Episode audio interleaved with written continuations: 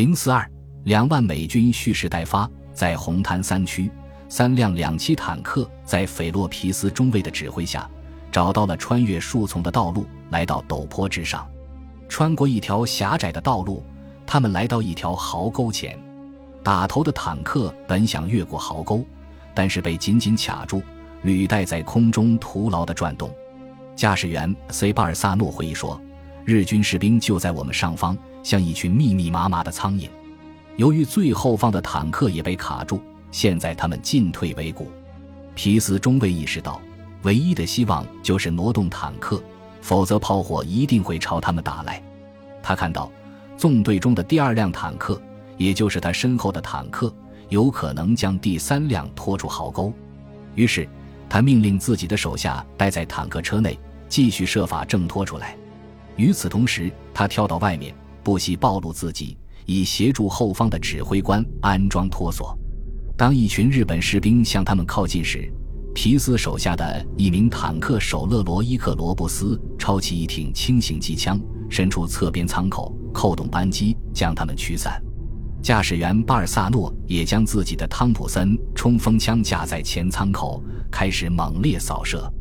直到此时，他们才意识到刚才听到的声音来自下方的壕沟里。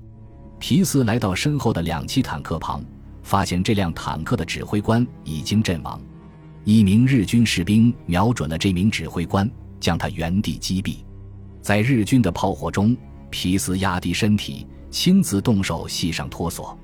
日军再次上膛，击中了皮斯。皮斯手下的一名下士在接管坦克后大声喝令：“朝这些狗娘养的开火，能干掉多少就干掉多少。”这名下士发现附近的一座草房里还藏着一个日军班，于是他把七十五毫米口径火炮对准草房，径直将其炸毁。这时，一辆日军轻型坦克突然出现。将三十七毫米口径火炮对准美军的第三辆坦克，击毙了驾驶员。虽然海军陆战队用巴祖卡火箭炮击中了日军的装甲车，使其动弹不得，但是他们却暴露在日军无情的直接射击之下。这正是沃森将军一直以来担心的事情：两栖登陆车最容易被日军击中。皮斯中尉手下的生还者不过是侥幸逃脱而已。随后。在检查这辆两栖车时，有人在其底盘下发现了一枚磁雷，但不知为何，这枚磁雷竟然没有爆炸。在他们南侧绿滩一区陷入了混乱，在两个营的全体人员抵达后，六百码长的前线人满为患，难以移动。第一波两栖坦克的指挥官试图驶向内陆，以加宽滩头阵地。但是他们的行动引起了山间日军的迫击炮和火炮手的注意，在日军的猛轰下，其中几辆坦克被困在一片稻田里，另外两辆坦克分别由本杰明·而利夫西和奥内尔 ·W· 迪金斯中士驾驶，他们开始继续向前推进，在穿越与绿滩平行的唯一一条跑道后，他们来到一条通往北方的土路上，而这条土路途经日军的无线电台。这条车道十分狭窄，刚刚能够容纳两辆车并行。他们一路向北进发，侥幸躲开了日军的炮火。途中，他们先后遭遇两处日军的机枪据点，但熊熊的火舌暴露了日军目标。两栖坦克手立即开动七十五毫米口径榴弹炮以及点五零和点三零口径机枪，一阵猛轰，成功打垮了日军。在经过一座香蕉园时，利夫西发现可以将其作为掩护，于是停了下来。由于迫击炮弹不断跌落，他们只得俯下身来。但是可以听到日军正从道路前方用轻武器向他们开火。我们连忙钻进坦克，向前方的树林中望去。利夫西说：“通过瞄准镜和双筒望远镜，我们发现了一座建筑，一些日本兵正在里面来回走动。于是我们立即集中所有火力。”对其发动了袭击，两栖坦克手的七十五毫米口径主炮装满了烈性炸药和燃烧弹，其中数枚炮弹在击中目标后发出巨响，随后冒出蘑菇状的火球。显然，他们摧毁的是日军的一座燃料库。利夫西下令驾驶员继续前进，并对该地区进行轰击，以制造更大的效果。在前行了大约一百码后，他再次发现一片林间空地，并停了下来，为手下取出饮用水。当狄金斯的两栖坦克驶过时，利夫西和手下跳下坦克，与他们交谈起来。其他海军陆战队员尚未如此深入内陆。当时我们孤立无援，利夫西说。但是胜利让我们感到欣喜。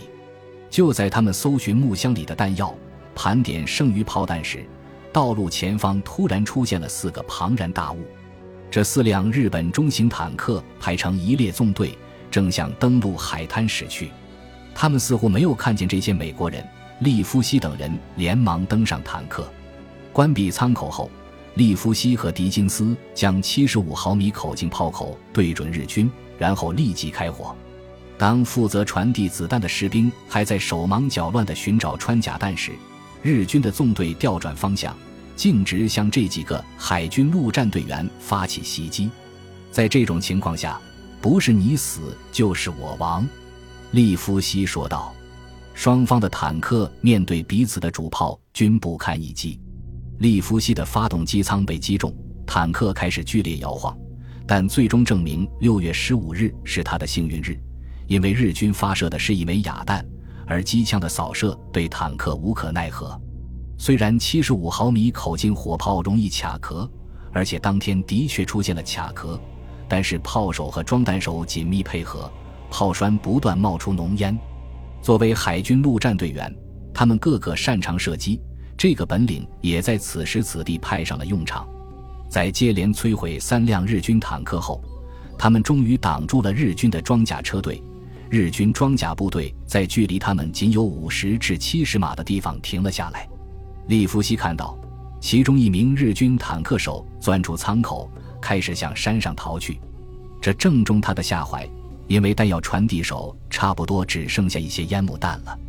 利夫西向逃走的日本士兵开了几枪，但是当山上的火炮和迫击炮开始再次向他们加插射击时，他和狄金斯以及手下决定离开这里。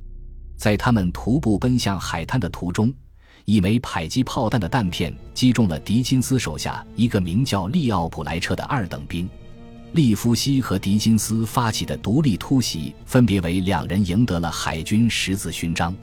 更为重要的是，这次行动削弱了日军装甲部队的战斗力，缓解了海军陆战队第二师所在据点的压力。否则，第二师将有可能对海滩发起突袭。并且很容易成为日军的攻击目标，在他们左侧，惨烈的战斗仍在继续。海军陆战队第六团刚刚推进到红滩后方的滨海道路上，抢占了一片狭窄的滩头阵地，其宽度尚且不足一百码。日军的碉堡和机枪阵地使他们无法继续向前推进。在海滩上。一辆众人以为已经被摧毁的日军坦克突然用三十七毫米口径火炮向美军的坦克登陆车开火。登陆车上运送的是海军陆战队第六团的后备部队，即威廉 ·K· 琼斯中校率领的第一营。其中一辆登陆车被击中，琼斯的上级第六团团长詹姆斯 ·P· 莱斯利也在上面，很多人身负重伤。在登陆后不久，莱斯利才得知。他手下的第三营营长约翰 ·W· 伊斯里中校已经中弹身亡。当莱斯利在红滩二区中央建立团指挥所时，二三十名日军从北方向海滩发起了冲锋，并且来到了该团第二营的后方。许多美军伤员正躺在海滩附近帐篷里的担架上。海军陆战队员迅速集合，组建起一条射击线，消灭了这股日军。但这次险胜说明，在互相渗透的战场上，没有人是绝对安全的。当天，海军陆战队第二师四个突击营的营长全都在战斗中负伤。第六团第二营的雷蒙德·廖莫里及其副营长，第八团第二营的亨利·皮克罗，第八团第三营的约翰 ·C· 米勒和第六团第三营的伊斯利。夜幕降临后，他们是否能够堵住防御阵线上的缺口？关系到所有人的生死存亡。为了缓解日军反击带来的压力，莱斯利下令第一营穿过第三营所在的地区，继续向欧一线推进。在他看来，最适合承担这项任务的人选非第六团第一营营长琼斯中校莫属。莱斯利后来称赞他是我们师乃至所有师中最出色的营长。当时，琼斯是唯一一名尚有行动能力、指挥突袭的中校。第六团第一营在向海滩挺进的过程中，共有一百人死伤。来到岸上后，幸存者们扔掉手中湿透了的装备，从前方倒下的战友身上拿走了武器。琼斯将他们召集起来，继续前进。由于两栖登陆车在海浪和潮水中不断漂浮旋转，所以登陆部队散布在海滩上，互相掺杂。面对日军的猛烈炮火。他们的当务之急是生存下去，而不是做记录，因此很难统计伤员。十点四十分左右，第一批伤员被送往岸上，登上两栖登陆车。当天的死伤人数逾两千人，其中大部分是被火炮和迫击炮所伤。但是，以伊斯利中校为首的许多伤员担心被撤出前线，离开自己的连队，因此拒绝参加伤员鉴别。而这些伤员的人数无法估计。本集播放完毕，感谢您的收听，喜欢请订阅加关注，主页有更多精彩内容。